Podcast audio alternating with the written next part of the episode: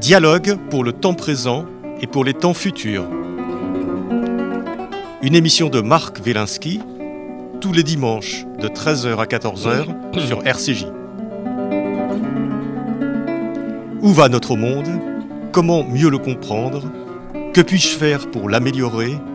Que m'est-il permis d'espérer? Aujourd'hui, Utopie Made in Monde avec Jean-Joseph Boileau.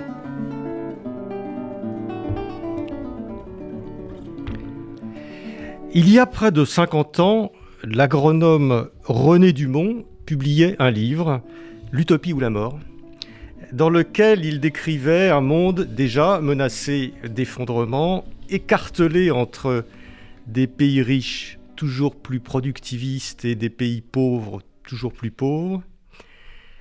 Face à cette catastrophe annoncée, il choisissait de réhabiliter les utopies.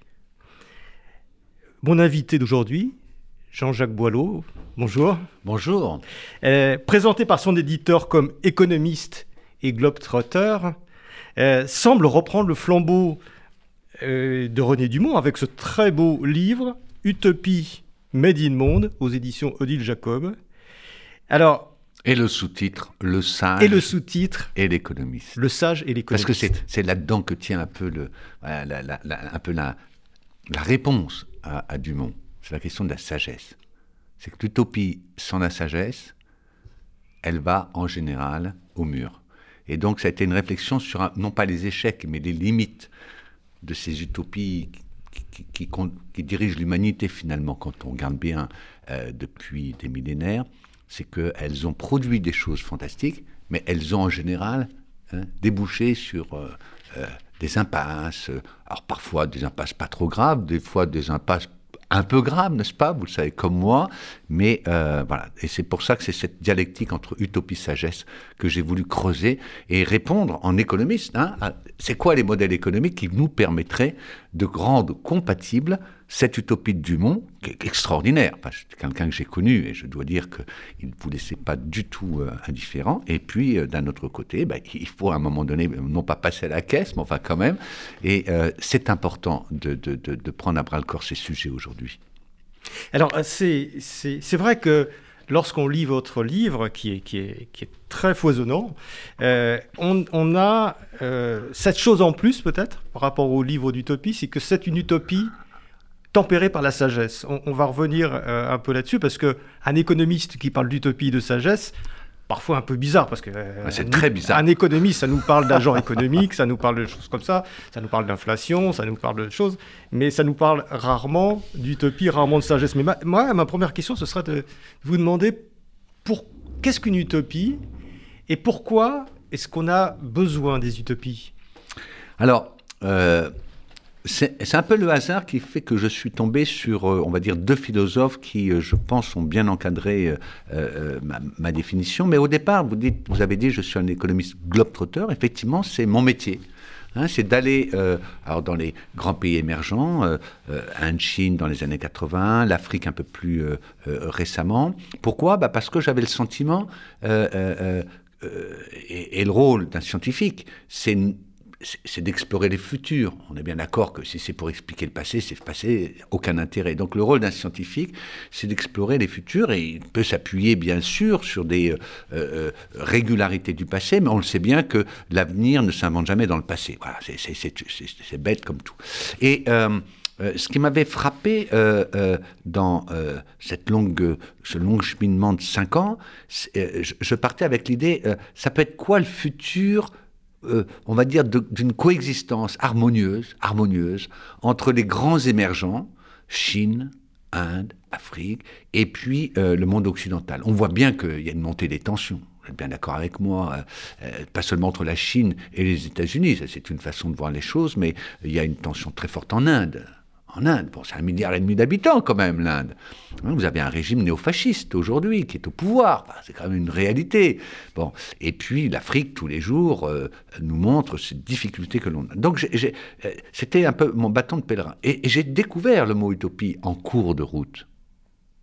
C'est euh, croiser moi-même des centaines, mais on, peut dire des millions de femmes et d'hommes, d'enfants, qui tous les jours, tous les jours sur la planète, et pas seulement donc en Occident, mais dans ces pays-là, ont ce qu'on appelle une utopie, c'est-à-dire une vision, un idéal d'une société un peu meilleur, pas le meilleur des mondes, ça c'est la dystopie, le meilleur des mondes, hein, mais euh, un peu meilleur.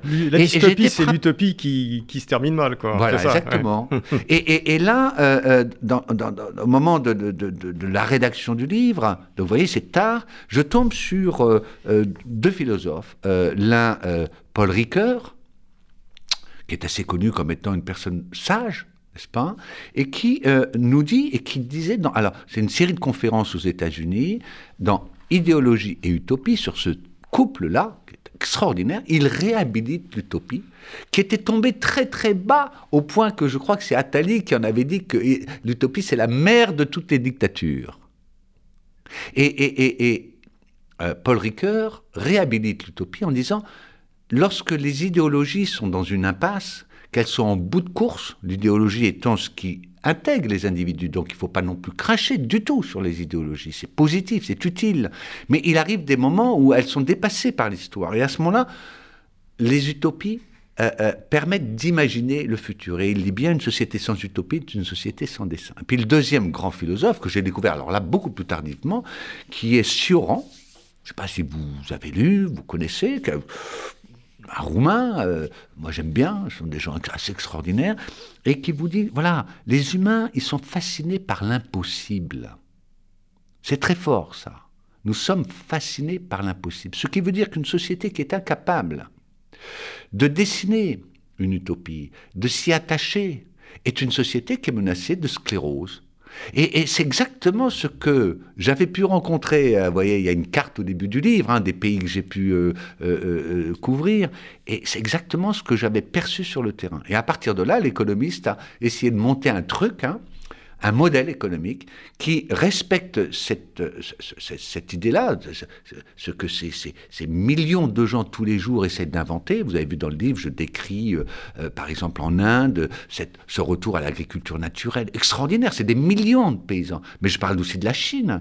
Comment je, monte euh, ces, fameuses montagnes sacrées du taoïsme avec deux cadres élevés du Parti communiste et comment nous passons une journée entière et que je perçois que nous nous trompons souvent lorsqu'on parle de la Chine comme un pays fasciste, totalitaire, etc. Il y a de ça, bien sûr, mais il y a aussi cette utopie qui a été celle de Mao.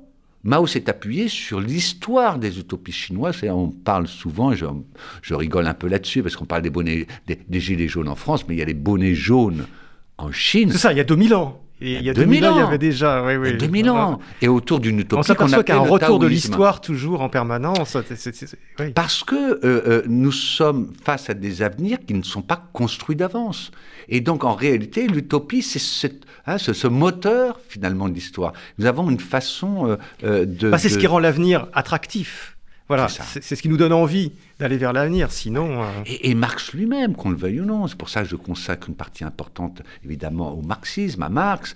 Euh, euh, Marx, c'est une utopie d'abord. En réalité, on croit que c'est un scientifique. Ben, effectivement, les, c'est chez moi, sur mon rayonnage, je ne sais combien de volumes du Capital, etc. Mais en réalité, Marx tient en un seul livre, qui est le manifeste du Parti communiste, écrit alors qu'il a 28 ans. Et, pourquoi je dis cela? Parce que je vois bien, pour avoir relu ensuite ça, que tout le reste de son travail est imprégné de cette utopie communiste. Et au sens, euh, le, mot communisme, c'est pas lui qui l'a inventé quand même. Commun, communauté, communisme, c'est cela. Mais, mais c'est ça qui va le, évidemment le tenir. Alors c'est vrai que euh, cette utopie communiste marxiste, eh ben, bien sûr, elle va dégénérer. Et elle va dégénérer parce qu'il y a, et c'est ce que je décris, je le défonce bien sûr, Marx manque de sagesse. Il n'a pas cette capacité, bien sûr, de s'appuyer sur les utopies, mais de leur donner, c'est la définition de la sagesse, cet euh, euh, esprit d'équilibre, cette prudence, euh, cet engagement éthique qui est que je ne vais pas à tout prix courir après mon utopie je vais aussi en mesurer le coût, le prix que ça peut représenter. Et puis surtout, c'est fondé sur un savoir raisonné. Alors, Marx, savoir raisonner, on ne va pas dire qu'il n'est pas euh, raisonné dans beaucoup d'aspects, mais il n'est pas très raisonné parce que c'est vrai que ces théories, tout le monde ne se tiennent pas la route quand même. C'est-à-dire qu'à un moment donné, à partir d'un discours scientifique, on voit qu'il bascule parce qu'il veut absolument démontrer quelque chose, que le capitalisme n'a pas d'avenir, etc. Bah, bah, il s'est un peu trompé, comme il faut le dire.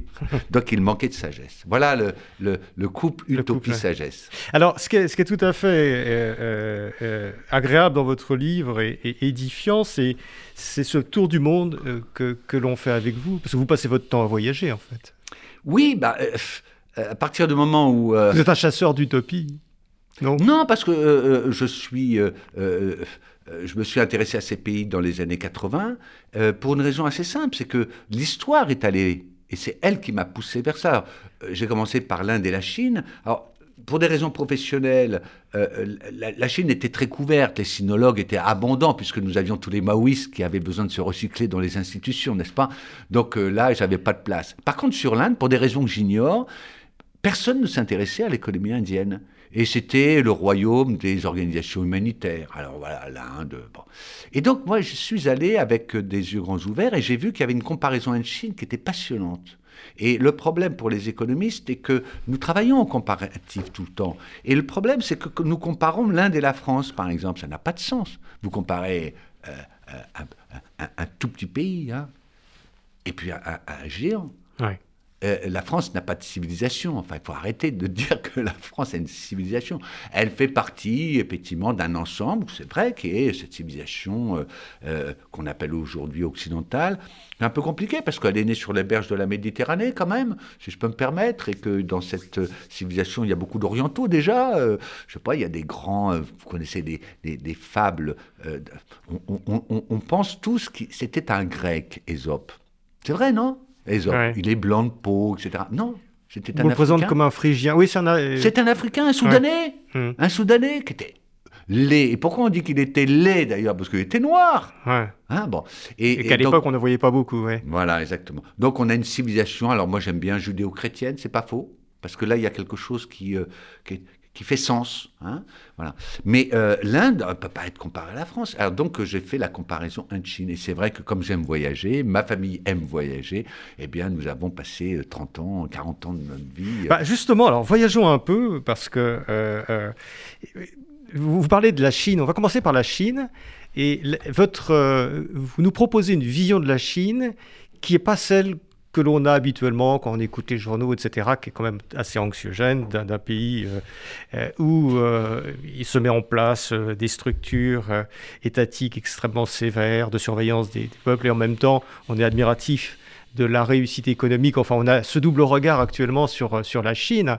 Et, et vous, vous, vous, regardez la Chine et, et vous, et on voit que c'est une grande terre d'utopie, finalement, la Chine. Ah, c'est impressionnant, l'histoire chinoise. Et de sagesse, bien entendu. Voilà. Euh, Puisque avec vous, l'utopie doit aller toujours avec la sagesse. Pas toujours, justement. J'essaie bien de distinguer euh, dans ces voyages que je peux faire sur le terrain euh, ce qui relèverait d'une utopie mystique, d'une utopie avec un superlatif justement grandiloquente, etc. Et puis ce que j'appelle les utopies réelles. Vous avez vu, il y a un concept que j'utilise beaucoup, les utopies réelles. C'est-à-dire justement, c'est vivre un peu ce que disait Gandhi d'ailleurs, be the change you wish for the world. Sois le changement pour le monde que tu souhaites.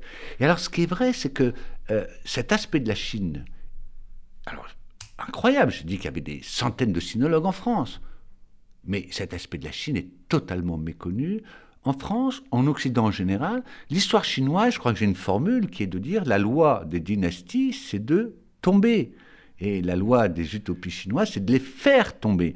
Et vous avez, alors, prendre un roman, euh, parce que aussi l'économiste trouve son inspiration dans des romans qui euh, décrivent la société de l'époque. Un des plus grands romans de l'histoire du monde, mondial de la littérature, c'est Au bord de l'eau, roman chinois.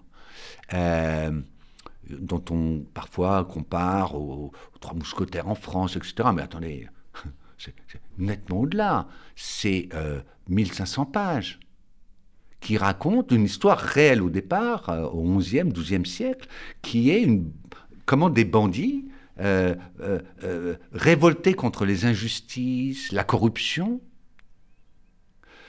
vont progressivement se liguer entre eux, faire des coups, battre les armées impériales, tuer les préfets qui abusent de leur position, c'est-à-dire l'histoire de la Chine d'aujourd'hui. Ce roman est extrêmement populaire en Chine aujourd'hui. Et donc j'ai découvert une Chine que je connaissais déjà, mais pas à ce point-là, comment il y a un mouvement d'en bas en Chine extrêmement profond qui fait qu'à un moment donné, je crois que j'utilise l'expression, on se demande qui surveille qui. La vision effectivement occidentale, d'en haut, je dirais, le parti surveille tout le monde. Et puis, moi, je découvre une autre Chine, qui, ils surveillent tous le parti tous le parti. Ce qui explique pourquoi Xi Jinping, d'ailleurs, est obligé aujourd'hui de nettoyer les, écuries de parce qu'il y a de la corruption un peu partout, etc., etc., avec cette affaire Evergrande, par exemple. Et donc, on a, euh, euh, euh, je dirais pas un espoir, mais on doit avoir une vision équilibrée, sage de la Chine, qui est de comprendre que les Chinois, avec un grand C majuscule, et puis Xi Jinping le chapeau là sur la tête, ça n'existe pas. Il y a une culture, une histoire qui s'appuie sur trois grandes pensées. Les gens disent religion, mais je préfère. C'est d'abord une pensée. C'est euh, Lao Tzu, ce qu'on a appelé le taoïsme. On aime beaucoup mettre des ismes partout, nous, je ne sais pas pourquoi. Euh, la pensée de Lao Tzu, une sorte de, d'anarchisme. C'est libertaire, Lao Tzu. C'est un libertaire, un Contrairement à son contemporain Confucius. Alors, lui, oui, mais Confucius, on a une vision de Confucius qui est euh, l'homme rigoriste. Pas du tout. Confucius, c'est celui qui va en permanence se heurter aux pouvoirs en place au nom de la morale du gouvernant. Il n'y a de pouvoir légitime que s'il est vertueux, n'est-ce pas? C'est ça Confucius. Et à ce moment-là, la société doit être évidemment euh, elle aussi loyale. Loyale, hein, c'est le grand mot de. Mais justice et loyauté, euh, aujourd'hui, le gouvernement, le, régime chinois n'est pas un. Il est légiste. Ça n'a rien à voir. Rien à voir. Le légisme, c'est un état de droit où le le, pouvoir, les personnes en place au pouvoir édictent le droit, donc c'est eux qui disent quel est le bon droit, et tout le monde doit s'y maintenir. Ça, c'est le, régime actuel. Et puis le troisième, c'est le bouddhisme. Je suis en train de lire un autre grand roman, donc 1500 pages là encore, Pérégrination vers l'Ouest. C'est un des plus beaux romans, là encore, de la littérature mondiale, qui raconte le voyage, comme moi un peu finalement, hein, euh, euh, sauf que là, il allait de l'Est vers l'Ouest, d'un moine chinois en Inde. L'Ouest, à l'époque, pour eux, c'est l'Inde. Et il va chercher les Écritures saintes. Il va rester 14 ans. Il va, il va voyager pendant 14 ans et il va ramener en Chine les textes. Ce bouddhisme Chan, on l'appelle bouddhisme Chan. En, en Japon, c'est le Zen. Hein, euh, part bien du même postulat du Bouddha. Alors lui, Bouddha, il n'est pas anarchiste, pas un libertaire, il n'est pas euh, euh, rigoriste comme Confucius, il va apporter une troisième composante à cette culture orientale qui est justement la communauté. Ce qui frappe euh, le bouddhisme n'est pas une religion. Certains vont en faire une religion, mais au départ, ce n'est pas une religion. Et euh, c'est un sujet que je connais bien parce que euh, en Inde, j'ai moi-même fait les pèlerinages, on va dire, puis j'ai été invité par les responsables de, que juste à côté de Patna, ça s'appelle Bodh Gaya, c'est un des lieux saints euh, à partir duquel on fait euh, euh, le, voyage de ce prince. C'était un prince, hein, Bouddha. Et, qu'est-ce que Gautama, il, vous dit quoi? Il vous dit qu'il faut avoir une philosophie de la vie dans laquelle, un, les passions, les désirs sont ce qui détruit les sociétés. Et deux, L'individu, ça n'existe pas. Il doit vivre en communauté, la sangha. Et, les Chinois, qui sont des gens beaucoup plus pragmatiques que nous, ils mélangent ces trois pensées, philosophies, qui sont quoi? Qui sont des sagesses, c'est pour ça que je les décris plutôt dans l'aspect sagesse, mais qui ont aussi une part d'utopie. On ne va pas dire que euh, Gautama, quand il vous dit qu'il faut abandonner ses désirs, c'est pas une utopie. Bien sûr que l'humain n'est pas fait euh, de, de, est fait de chair et donc euh, bien manger, etc. font partie euh, de notre aspiration. Mais il essaye donc de ce point de vue-là, il y a une sagesse chez Bouddha, Siddhartha, qui est de trouver le, le yin et le yang, les Chinois disent, hein, le point d'équilibre. Donc c'est très très puissant en Chine ça aujourd'hui, très puissant. Et le régime communiste, le parti, c'est une dynastie comme une autre. Elle n'est pas marxiste du tout. Moi ça m'a beaucoup frappé. Grâce à cela j'ai relu des tas de choses que j'avais pu lire dans mon enfance, dans ma jeunesse. Mao Tse-tung, 90% de ce qu'il écrit n'a rien à voir avec le marxisme. Euh, c'est euh, la culture la chinoise. Non, puis c'est l'histoire chinoise. Mmh. Il connaissait parfaitement Mao toutes ces utopies. Et bah, des, bons sinologues, il y en a, Dieu sait, euh, racontent bien comment euh, euh, Mao Tse-tung, c'est une utopie communiste qui, qui, va puiser dans les révoltes de l'histoire chinoise contre les empires. C'est incroyable en fait. Et cette lecture, effectivement, il faudra bien qu'on fasse une révision Hein, de nos pensées.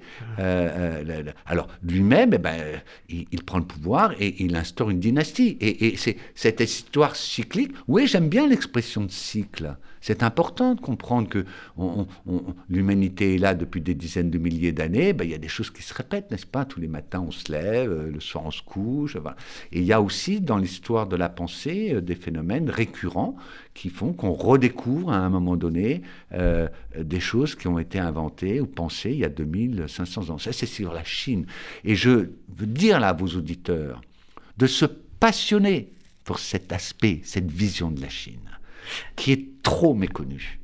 Alors, on va rester quelques instants en Asie encore, et puis après, on va revenir en Europe et en Occident, et justement peut-être reparler de ces communautés. Mais alors, euh, euh, donc, vous parlez de la Chine, euh, et alors, on a l'impression, et ça, c'est très intéressant, et on voit ça, en fait, on voit assez peu ça actuellement. On parle du Parti communiste très puissant, mais on a l'impression que finalement, les dirigeants chinois sont sous l'œil d'un peuple à la fois euh, sage, matois et patient. Et qu'à un moment donné, tout ça peut bouger. En fait, il peut y avoir des, il peut y avoir des changements extrêmement profonds. Ah oui, oui, bah, vous avez vu euh, euh, dans le livre, je suis euh, sans embâche sur les pronostics d'un certain nombre de gens qui se disent sinologues, disant que la Chine va conquérir le monde et qu'elle ne tant qu'une chose, c'est d'attaquer Taïwan, c'est de massacrer tous les Ouïghours, etc., etc., sans comprendre que euh, le peuple chinois. Or, c'est ça qui compte quand même. Bah oui. Lui, bah bien sûr. Lui, il a d'autres aspirations. Et donc, si on ne fait pas cette sociologie du peuple chinois, je ne vois pas comment on peut euh, faire une, une, projection.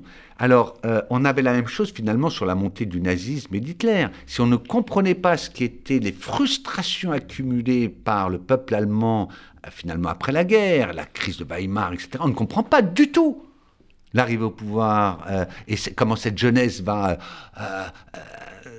être attirée par Hitler. Dans, dans, dans le cas chinois, on n'a justement pas du tout la même configuration. On n'a pas la même configuration mondiale, où il y aurait une possibilité d'affrontement avec les États-Unis. Euh, je ne la vois pas du tout, pour l'instant en tout cas. On n'a pas suffisamment de signes annonciateurs de ça. Deuxièmement, l'art de la guerre et les 36 stratagèmes, ce sont quand même des grands ouvrages de stratégie made in China, et donc il faudrait peut-être les lire un peu pour se rendre compte que le 36e stratagème, et c'est celui qui est utilisé par la Chine aujourd'hui, le 36e stratagème, c'est la fuite. La fuite. Qu'est-ce que fait la Chine en ce moment? Elle se renferme sur elle-même. Les gens ne comprennent pas quand je leur dis ça. Ils disent, bah oui, mais regarde, les groupes chinois vont partout, ils vont en Afrique, etc. Oui, il y a dans ce renfermement sur elle-même de la Chine, et c'est pour ça qu'elle pille les technologies, qu'elle a racheté Volvo. Vous avez vu cette affaire Volvo, comme c'est extraordinaire extraordinaire. Aujourd'hui, Volvo pèse plus lourd que la capitalisation boursière de Renault, quand même. Et c'est Geely. Geely, c'est devenu le deuxième groupe mondial, euh, euh, pas mondial, chinois de, l'automobile. Et il y a eu un jeu win-win. On peut pas dire que là, euh, ils ont vampirisé Volvo et puis qu'ils l'ont laissé tomber. Aujourd'hui, qui est le plus heureux du monde C'est l'actionnaire suédois qui a des actions Volvo. Mais je veux dire, pour revenir au sujet, que euh, la Chine se prépare à cela. Et par contre, elle a besoin, bien sûr, de sécuriser euh, euh, ses relations avec l'Afrique, etc., ce qu'elle appelle les routes de la soie. Dans un pays qui vieillit à la vitesse grand V, ce qui est le cas de la Chine, moi, ce qui me frappe précisément, c'est que les vieux, les vieux, et je le suis à, l'échelle chinoise, à partir de 60-65 ans, il ne faut pas oublier que la retraite n'est pas à 72 ans en Chine, hein les vieux ne veulent surtout pas de la guerre. Moi, c'est une des choses qui m'a frappé. Deuxièmement, les jeunes sont très peu nombreux. Donc, eux, ils veulent profiter de la vie. Donc, ils sont dans un. Euh, la génération Z euh, et du millénium, ils sont dans un esprit de consommation, etc. Et, aller à la guerre, surtout pas. Bon, quant aux baby, là, eh ben, il n'y en a quasiment plus. Vous voyez, la, la pyramide déjà s'est effondrée. Donc on n'a pas, en tout cas, euh, l'expérience, on n'a jamais vu cela. Peut-être que ça, la, Chine va innover dans ce domaine-là, mais un pays vieux partira à la guerre. Et puis troisièmement, euh, ce que je euh, vois, c'est que justement, l'Empire est grignoté petit à petit. Si vous prenez le Tibet, le Xinjiang, où il y a là une, répression de masse, mais parce qu'il y a une révolte de masse. Et je l'ai traversé en voiture avec mes filles, avec un, Ouïghour qui conduisait notre petit van parce qu'on voulait découvrir de l'intérieur cette région. Et on a bien compris qu'il y a une puissance chez ces euh, euh, centrales asiatiques, puisque les Ouïghours, en fait, c'est faux l'expression Ouïghour, c'est une communauté parmi d'autres. Tous les Turkestan qui avaient euh, euh, euh, quand même été à l'origine de la dynastie Yuan en Chine au XIIe, XIIIe siècle. Donc il faut comprendre que pour les Chinois, il y a une revanche quand même. Hein. Ils ont dominé la Chine, ils ont conquis la Chine. Et, mais attendez, Hong Kong, j'y ai habité trois ans mais Hong Kong, c'est pas Hong Kong, c'est le sud de la Chine, c'est le Guangdong. On ne parle pas la même langue. Ça veut rien dire de parler. On parle le chinois, non, on écrit le chinois, mais il n'y a pas de langue chinoise, ça n'existe pas. On parle le cantonais. Et là, je peux vous dire que moi qui parle le mandarin, quand je voyage en Chine, j'ai toujours du mal à me faire comprendre dans pas mal de régions, et notamment, euh, et, donc là, on a une région qui est prête à faire sécession. C'est pas pour rien que Deng Xiaoping a imposé la libéralisation au nord en allant dans le sud, par Shenzhen, etc. Et puis Taïwan, vous croyez que les Taïwanais vont se laisser faire Donc tous ces signes-là, pour moi, sont annonciateurs que la dynastie qui est en haut, à Pékin, euh, soit elle fait preuve de maturité et elle va relire ses classiques et elle comprend que dans une logique de guerre, elle va disparaître, de l'intérieur et de l'extérieur. Soit elle va euh, gérer, et je pense que, alors je m'avance peut-être beaucoup, je pense que c'est fondamentalement ce qu'elle fait, c'est vrai que les Chinois veulent revenir euh, non pas au centre du monde, mais laver l'affront dans lequel, là, là c'est quelque chose qui fait ciment dans la société chinoise l'incendie de la cité interdite, comment ils ont été traités, maltraités. Il faut lire un roman. Alors, c'est pas un Chinois qui a écrit ça, c'est un Suédois. Le Chinois, ça s'appelle. Extraordinaire, Mankel, hein, qui est décédé il n'y a pas très longtemps là. Euh, c'est extraordinaire. Il raconte de l'intérieur, puisque c'est un Chinois au Mozambique, là où il habite la moitié de l'année, qui lui a raconté l'histoire, veulent prendre leur revanche. Donc euh, euh, euh, la Chine va imposer ce rapport de force pour qu'on les respecte. Et ce qui pose problème, c'est ce fameux piège de Thucydide, qui est que il est probable que l'Occident n'arrive pas à comprendre qu'il faut partager à l'échelle du monde les richesses, le pouvoir, etc. Bah, on, va, on va en venir à l'Occident. Alors, on va laisser la Chine de côté, mais c'est vrai que c'est tout à fait passionnant. Hein. On laisse le lecteur découvrir, hein, Jean-Joseph Boileau, dans votre livre, Utopie oh bah beau, les Monde. voyages, non euh, euh, On vous raconte à Chengdu comment vous visitez tout d'un coup ce, ce, ce, ce temple. Euh, et puis que vous avez tous ces vieux là qui mangent dans la cantine du coin euh, pour euh, 50 centimes d'euros. Enfin, c'est ça la Chine. hein. Mmh. Voilà. Alors, oh, donc on va faire un petit tour. Vous parlez aussi très bien euh, et- et de, de l'Inde. Euh, On va pas s'étendre trop sur l'Inde, mais c'est et, et ce qui se passe en Inde.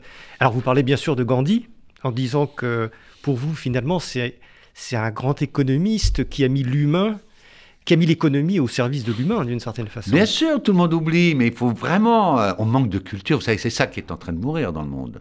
C'est l'absence de culture. Gandhi, c'est le fils d'un ministre des Finances. Vous n'allez pas me dire que le bonhomme, c'est un curé, que c'est un. Non, c'est un fils de ministre des Finances, et pour lui, un sou, c'est un sou. Et effectivement, je ne dis pas que c'est un économiste, mais dans son travail, on ne parle que de, de sa stratégie euh, non violente pour l'indépendance de l'Inde, et on oublie ce qui a été euh, euh, euh, la construction d'un modèle économique qu'il a essayé de, de, de, de- réfléchir, de penser, avec, je pense, à la fois cette utopie d'un monde meilleur, et puis une certaine sagesse dans la façon de, réfléchir son équilibre économique. Et il a construit un modèle économique qui, je pense, euh, probablement en tout cas, va euh, revenir au devant de la scène à l'échelle du monde, qui est basé sur quoi? La frugalité, Ouais. le low-tech, hein, la low-technologie par rapport aux trucs ultra modernes, les, Facebook, les machins. Les... Euh, euh, troisièmement, le local, Le local, le local, Swadeshi. le respect de la nature, l'économie verte. euh, Le respect de la qui- nature. qui- Il est, il qui est très, impressionnant très ce modèle économique. voilà. Et puis euh, euh, la coopérative, hein, c'est quelque chose de très important. Euh, Gandhi est quelqu'un qui euh, euh, est pas. On va pas dire qu'il est anti-État, mais pas loin quand même. hein. Il pense que par définition, l'État, et en particulier l'État moderne, ne peut être qu'une machine à broyer. Je pense qu'il a raison, mais bon, ça c'est entre vous et moi. Et donc, quelle est l'autre solution? Ça ne peut pas être la solution purement individuelle. Et donc, la solution, c'est la coopérative. Et vous avez d'ailleurs en Inde, d'ores et déjà, c'est pour ça que je dis les utopies, mais elles sont là. Vous les, vous les rencontrez tous les Elles jours. sont là à, à- à grande échelle. Ah ben, C'est-à-dire que c'est pas un petit village, euh, c'est pas euh, Auroville, c'est pas des choses, comme ça. Exactement, j'ai été amené à parler d'Auroville euh, sur France Culture. Je disais, vous êtes gentil, bon, Auroville, oui, Voilà, c'est. Enfin, c'est 2000 personnes à peu près, dont la moitié qui sont des bobos occidentaux qui euh, sont rentiers. Euh, alors que juste à côté, je dis bien juste à côté, vous avez des dizaines de millions de ruraux, de paysans qui sont aujourd'hui dans la construction d'un autre modèle économique Ah. que je décris parce que je pense que ça vaut la peine de décrire ce modèle économique qui est euh, natural farming, hein, la- l'agriculture naturelle, le zéro budget natural farming d'ailleurs, ZBN. qui est un modèle d'une modernité finalement et, qui, qui est tout à fait, tout Bien à fait fascinant. hein, sûr, que- voilà, ce que vous dites sur l'Inde est tout à fait fascinant. Je laisse aussi le lecteur parler. Ce que vous dites sur l'Afrique est passionnant. Euh, D'une certaine façon, vous réhabilitez, si c'était nécessaire, la sagesse africaine. Parce que là aussi, vous parlez d'utopie et de sagesse. Et cette sagesse africaine, euh, vous lui donnez une dimension euh, qu'elle n'a pas habituellement. On dit toujours, il y a des proverbes africains. Alors, vous, vous en citez un certain nombre de proverbes africains. Donc, on- il y a un côté anecdotique, c'est rigolo, c'est marrant, c'est bien, c'est bien vu, c'est bien vu. Mais non, c'est beaucoup plus profond que ça. Et il y a une espèce de, sagesse africaine, là aussi, qui est à l'œuvre et qui est tout à fait euh, passionnante dans, votre livre. Vous, l'avez, vous la décrivez aussi. Ah oui, moi je, je suis un peu révolté. Allez, j'ai le droit, on a le droit de se révolter, non? Je suis un peu révolté par la façon dont on présente l'Afrique en permanence. Euh, là encore, vous voyez ces- fameux Parana Papers qui viennent de sortir. Je vois dans la presse française euh, des photos de chefs d'État noirs, africains. Ben, je veux dire, on ne comprend pas là. Euh, euh, euh, alors qu'il y a des DSK, il y a Tony Blair, etc. Tac, vous avez. et les grands médias publics français. Et je peux les citer là. RFI, France 24, vous sortent sur les Twitter des photos de chefs d'État africains. Vous n'allez pas me dire qu'il n'y a pas un problème quelque part. C'est quoi le problème? Ben, le problème, bien sûr, c'est euh, que la France n'a toujours pas digéré le, Ah oui, le colonialisme. Ouais.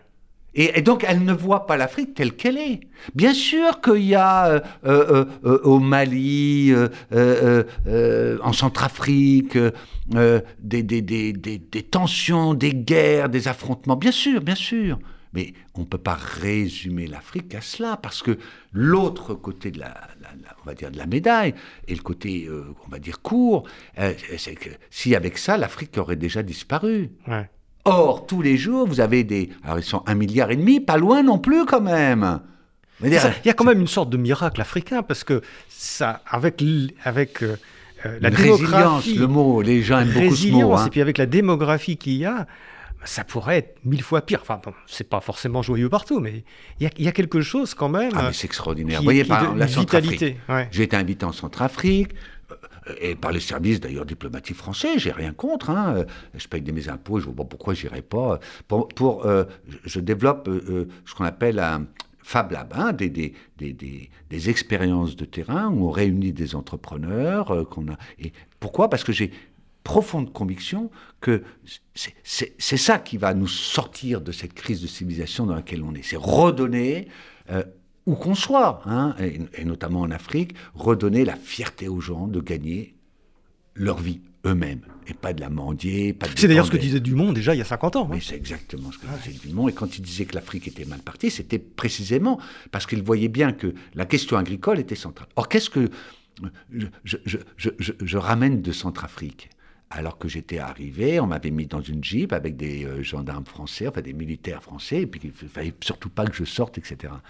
Bah, j'en sors qu'on a monté ce Fab, Lab, qu'on a tout d'un coup découvert, mais des centaines d'entrepreneurs qui voulaient concourir pour ce Fab Lab parce qu'ils avaient des projets d'entreprise, alors qui c'était un, euh, moulin à manioc, qui dans, dans le registre qui est le mien, qui est euh, l'innovation frugale. Hein, ça, c'est ma spécialité. Boileau, il est connu pour ça. C'est, euh, euh, ça sert à rien que tu mettes un moteur. Si tu n'en as pas besoin, tu le prends pas. Donc ça, c'est, l'héritage de l'Inde, je dirais. L'innovation de Jougade, faire mieux avec moins. Tenez-vous bien, un des lauréats, d'ailleurs, aujourd'hui, a des dizaines d'hectares de maraîchage autour de Bangui. Euh, c'est lui qui a fait ça, il a 23 euh, ans. Et euh, ils ont une chambre de commerce de jeunes entrepreneurs. Et, sans cela, la Centrafrique... De quoi parle-t-on en France? On parle d'un groupe russe hein, qui aurait finalement chassé les Français. Bon. Ou des Chinois Ouais, on n'en parle jamais des Chinois, vous avez remarqué? Ils sont souterrains, c'est incroyable. Ils sont partout. Par exemple, on n'en parle pas au... en Chine, oui. Non, mais on n'en parle pas au Mali. Hein, pour le Mali, là, on parle Barkhane, des Russes qui arrivent, etc. Oui, enfin bon, les Chinois sont sur le plan économique évidemment extrêmement présents. Mais, euh, et alors, je, me suis intéressé à cela. Euh, c'est quoi, là encore, comme pour la Chine, si vous voulez, de l'intérieur, ce qui donne cette force d'imagination, de travail? Vous êtes à Kinshasa. Le matin, à 4h30, 5h, vous êtes réveillé par euh, des gens qui se lèvent, et puis, vous voyez, euh, sur des centaines de kilomètres autour de Kinshasa, euh, là encore, tous ces euh, primeurs, ce maraîchage, les gens qui bossent, ah, beaucoup les femmes, hein, c'est vrai, faut le dire, et qui font vivre la région de Kinshasa. C'est pas l'aide alimentaire mondiale, quand même. Bon, et j'ai découvert, c'est vrai, avec tous mes amis africains qui m'ont bien aidé là-dessus, une autre facette de l'Afrique qu'on connaît mais pas du tout, qui est euh, une histoire extrêmement riche. Un président français qui avait dit que l'Afrique n'était pas rentrée dans l'histoire, oui, mais enfin bon, en 1239, vous avez la charte des chasseurs du Manden, qui est justement euh, entre le Mali et le Ghana, où on crée, enfin, les gens considèrent que c'est l'ancêtre de la euh, déclaration des droits de l'homme et du citoyen, quand même, où on déclare l'abolition d'esclavage, ce sont des tribus qui se mettent ensemble, et le roi du En même temps, c'est un, empire qui, qui, produisait, je crois, la moitié de leur mondial. La moitié de leur mondial. Il va provoquer le premier crack Il est financier parce que cet imbécile part à la Mecque euh, en pèlerinage et euh, il apporte avec lui euh, donc des, chameaux et qui transportent de l'or et l'excès d'offres d'or sur son parcours, je crois que c'est au Caire, va provoquer le premier crack ah. que l'on connaisse de l'histoire financière mondiale. L'Afrique est d'une richesse, mais dans le passé, vous voyez, ah. c'est vrai encore aujourd'hui. Mais bon, donc le problème, il est ailleurs, et je reste persuadé qu'il est oui, très lié. alors, c'est pas la faute aux colonisateurs, mais il est lié à un legs du colonialisme qui euh, a créé des frontières artificielles. Il faut le dire quand même. Le Mali, ça n'existe pas. L'empire dont on parle du Mali, c'était une association volontaire de tribus, douze tribus, hein, autour de cet empereur qui était jugé comme étant justement sage. D'ailleurs, c'est marrant parce que la description de cet empereur du Mali, euh, Manding, là, c'est, quelqu'un qui était là encore laid, qui était petit, qui avait failli mourir. Il y a une... et, et, et, et alors, l'Afrique, effectivement, n'a pas écrit de traité de philosophie. Très peu. Il y en a du côté de l'Éthiopie, on trouve, euh, que, si je peux me permettre, l'Éthiopie c'est en Afrique quand même. Hein. Et là on a quand même affaire à une, grande capitale, n'est-ce pas, euh, euh, au nord de, de, l'Éthiopie. C'est là où il y a la guerre d'ailleurs entre les Tigréens et les, et Amaras et Oromo, hein, qui sont des associations oui, de peuples qui, qui n'ont pas envie de vivre ensemble. Et donc le problème de l'Afrique, il est lié à cela. On n'a pas de gouvernance parce qu'on n'a pas d'espace de gouvernance. Et la question que je pose dans le livre, c'est est-ce que ces sagesses africaines vont réussir à produire des modèles politiques et économiques qui sont adaptés au continent C'est un vrai sujet.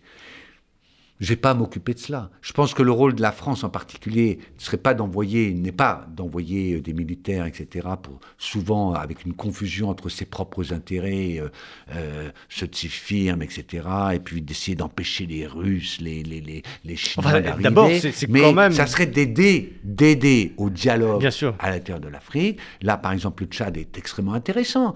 Débris meurt, son fils arrive au pouvoir, Paris adoube, alors qu'on sait que le problème du Tchad, c'est précisément qu'il y a euh, euh, entre allez, 8 à 10 euh, tribus, peuples, qui n'ont pas la même langue. Là aussi, il faut le dire. Et le Tchad, mais enfin, c'est pas petit comme la région parisienne. Le Tchad, si j'ai vos souvenirs, c'est deux, trois fois la France. Bon, donc il y a un problème de gouvernance et de vivre ensemble. Et c'est ça que les Occidentaux devraient faire au lieu d'essayer de défendre leur prébande, etc. et le rôle de la France. Mais les sagesses africaines sont exceptionnelles. C'est parmi les plus beaux moments que je peux passer. Euh, là, je suis allé par exemple au Mozambique pendant plus d'un mois. En général, c'est comme ça que je fais pour découvrir les pays. Je pars un ou deux mois avec un sac à dos, j'ai une liste de contacts et puis je me balade. Tout le reste, vous l'avez sur Internet, n'est-ce pas? Ce que vous n'avez pas, c'est le ressenti, c'est le vécu, c'est justement l'utopie. Hein. Qu'est-ce qu'ils ont en tête, ces gens-là? Ou les sagesses, par exemple. Et donc, euh, l'avantage de parler 7 à 8 langues, c'est qu'en en, gros, par exemple, là, en portugais, j'arrivais à m'en sortir. Je suis tombé, par exemple, sur un, écologiste euh, Carlos Sira, qui est le fils du grand sociologue de l'indépendance euh, du Mozambique, et qui fait un travail, il faut aller voir sur Facebook, je le dis parce que vos, auditeurs doivent aller voir ce qu'il fait. Carlos Sierra, S-E-2-R-A, mais il mène une lutte écologique là-bas dans un pays où le revenu par tête est peut-être de, de 1,5 dollar demi par jour en moyenne. C'est des gens exceptionnels exceptionnel, chapeau bas, quoi. L'Afrique ne serait pas cela sans tous ces gens-là. Nous avons en général apporté, nous, occidentaux, plus de problèmes que de solutions. Alors justement, nous occidentaux, on, va en venir à l'Occident, parce que vous parlez des, sagesses et des utopies euh, en Asie, en Asie du Sud, en Afrique. Euh, mais, euh, et vous parlez aussi longuement quand même des, sagesses en, Europe et, aux États-Unis, enfin en Occident de façon générale et en Méditerranée. Et là, donc notre impression actuellement, et on en a parlé au début, c'est que nous sommes sur des, sur des mondes qui aussi se ferment sur eux-mêmes sur, des mondes qui ont, qui ont peur du reste du monde et la, montée des populismes que, que, vous évoquez un peu partout, euh, Turquie, euh, Brésil, États-Unis, euh, France, Angleterre, bien entendu. Alors, qu'est-ce que c'est dans votre vision? C'est le signe de quoi? Et est-ce que nous avons, nous, perdu les utopies? Alors, Utopie vient de Utopia, l'ouvrage de Thomas More. Il faut reconnaître euh, euh, euh, à nos classiques leur origine. Parce que le mot utopie n'existe pas en chinois, et vous avez vu, à chaque fois, j'essaie de trouver les mots qui correspondent localement. Thomas More à l'époque d'Henri VIII en Angleterre, hein, c'est ça. Voilà. Et, et c'est pas n'importe qui, puisqu'il est en fait Premier ministre. Ouais. C'est un très grand sage. Il y a un film qui a été fait qui, je crois, est assez fidèle à l'histoire de, de, Thomas More. C'est l'époque, surtout à l'échelle européenne, où commence véritablement l'esprit de la réforme. Bien qu'il reste lui catholique et qu'il va justement se faire guillotiner, ou pas, pas la guillotine, décapiter, décapité, euh, pour avoir euh, euh, refusé justement, avoir refusé au roi Henri, je ne sais plus combien, de se ah, remarier pour la troisième fois, je crois d'ailleurs. et il reste passionnément, non pas pour le pape, c'est extraordinaire cette histoire, c'est sur la question de la spiritualité. Il pense qu'il ne faut pas euh, que le pouvoir temporel soit au-dessus du pouvoir spirituel. Il pense que donc, en gros, l'éthique, pour parler en langage moderne, c'est l'éthique qui doit servir de point de repère euh, euh, au pouvoir temporel. Est-ce qu'il reste euh, euh, beaucoup de cette utopie euh, qui consiste en réalité à sortir de la monarchie absolue, du féodalisme? Le, livre Utopia est extraordinaire, il a deux parties. La première partie dont personne ne parle, c'est dommage, il, fait une critique extrêmement sévère du régime de la féodalité, notamment la monarchie absolue, du pouvoir absolu. Et il dit, c'est ça qui est à l'origine de ce Moyen Âge qui, sur le plan économique, c'est désastreux. Il faut voir ce que c'est que la vie en Europe à l'époque. On vit beaucoup mieux en Chine et en Inde, à l'époque. Beaucoup mieux. Les, chiffres de, de, cet économiste historien euh, euh, qui a fait une histoire, euh, il a passé sa vie d'ailleurs à ça, à recalculer les PIB par tête, montrent que l'Europe était nettement en dessous de la Chine et de l'Inde à l'époque. Et donc, euh, euh, c'est une euh, première partie très critique. Et la deuxième, c'est justement l'utopia. C'est l'île d'utopie, c'est comment on pourrait concevoir. Et là, on a un modèle économique qui est intéressant parce qu'il est finalement toujours assez présent dans notre, on va dire, vécu quotidien. C'est un régime dans lequel la gouvernance, on va dire, est basé sur un équilibre entre le pouvoir local et le pouvoir central.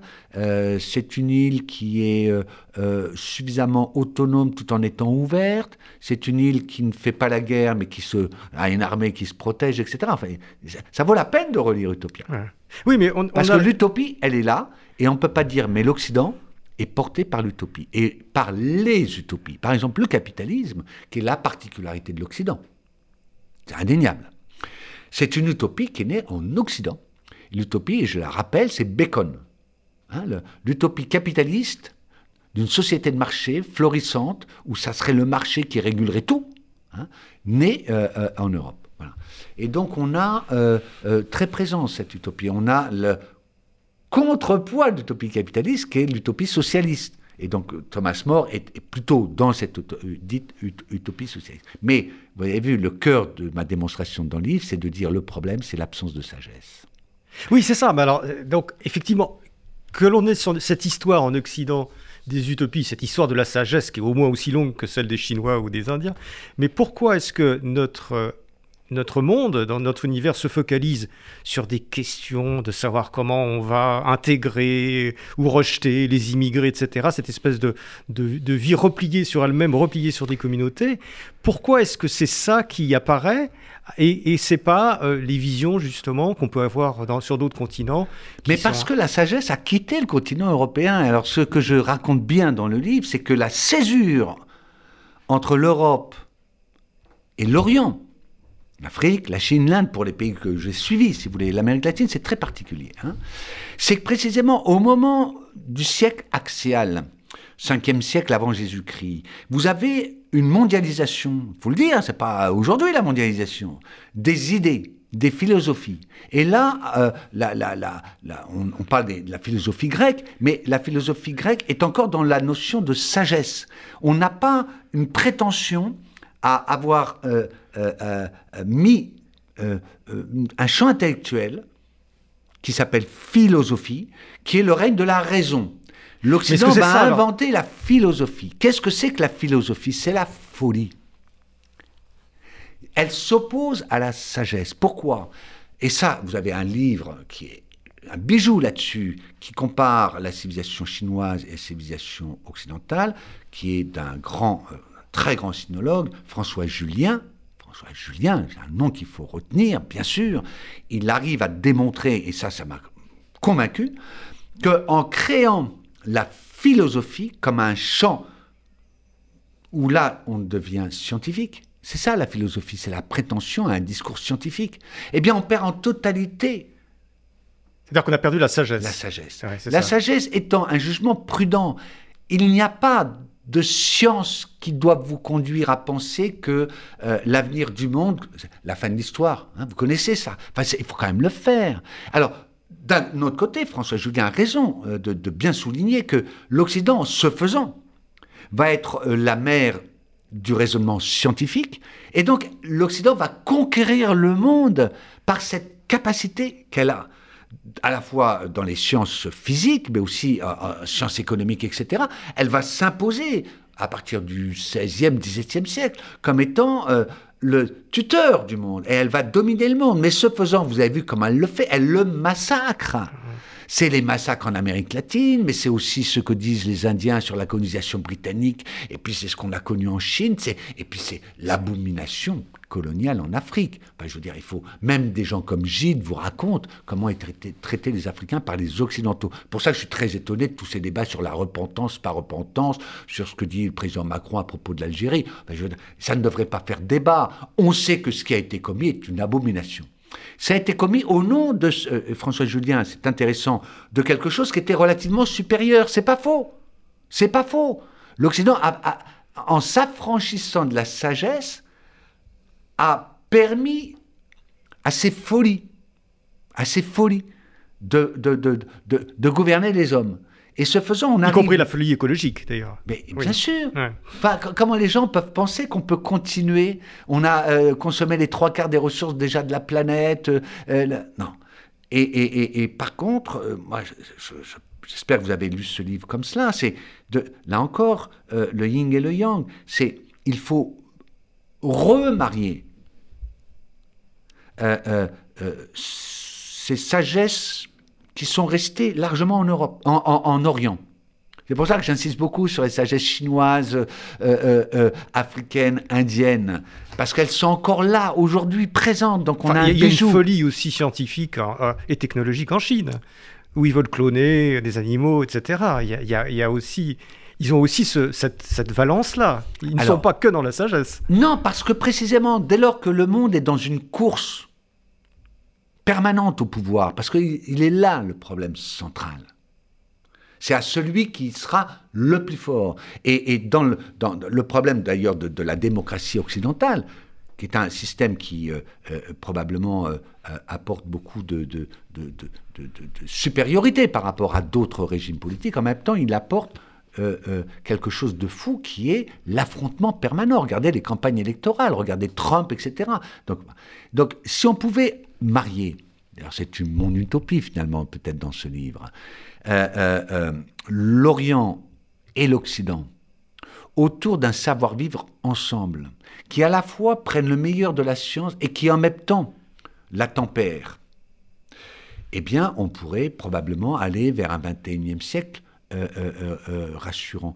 Et je suis très confiant, vous avez vu dans ce livre, parce que précisément ce que vous dites sur la Chine, sur ces manipulations scientifiques, j'observe que les Chinois, le peuple chinois, est extrêmement opposé à, ce, euh, euh, euh, à cette Chine d'Orwell, puisqu'il faut parler Orwell, ou peut-être plutôt d'ailleurs Huxley. Aldous Huxley plus proche de la Chine d'aujourd'hui que Orwell. Hein.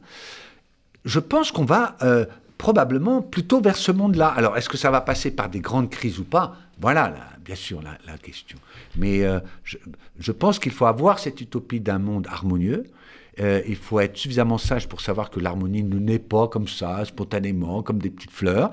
Elle naît aussi euh, de, l'affrontement des idées, etc. Mais on doit pouvoir trouver un modèle économique mondial. alors là, je suis pour la mondialisation, moi. Hein, vous l'avez peut-être vu, hein, qui soit relativement équilibré et tempéré. Parfait. Écoutez, euh, Jean-Joseph euh, Boileau, Euh, merci. On aurait pu discuter, j'avais des tas d'autres questions à vous poser, mais je renvoie donc les auditeurs à votre livre Utopie Made in Monde, Le sage et l'économiste, aux éditions Odile Jacob. Merci d'être venu. C'est moi qui vous remercie. J'étais extrêmement heureux de pouvoir échanger sur ces sujets trop importants pour notre futur, n'est-ce pas?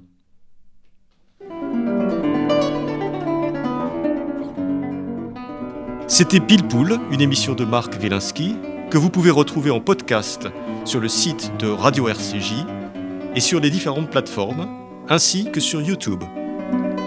À dimanche prochain, 13h.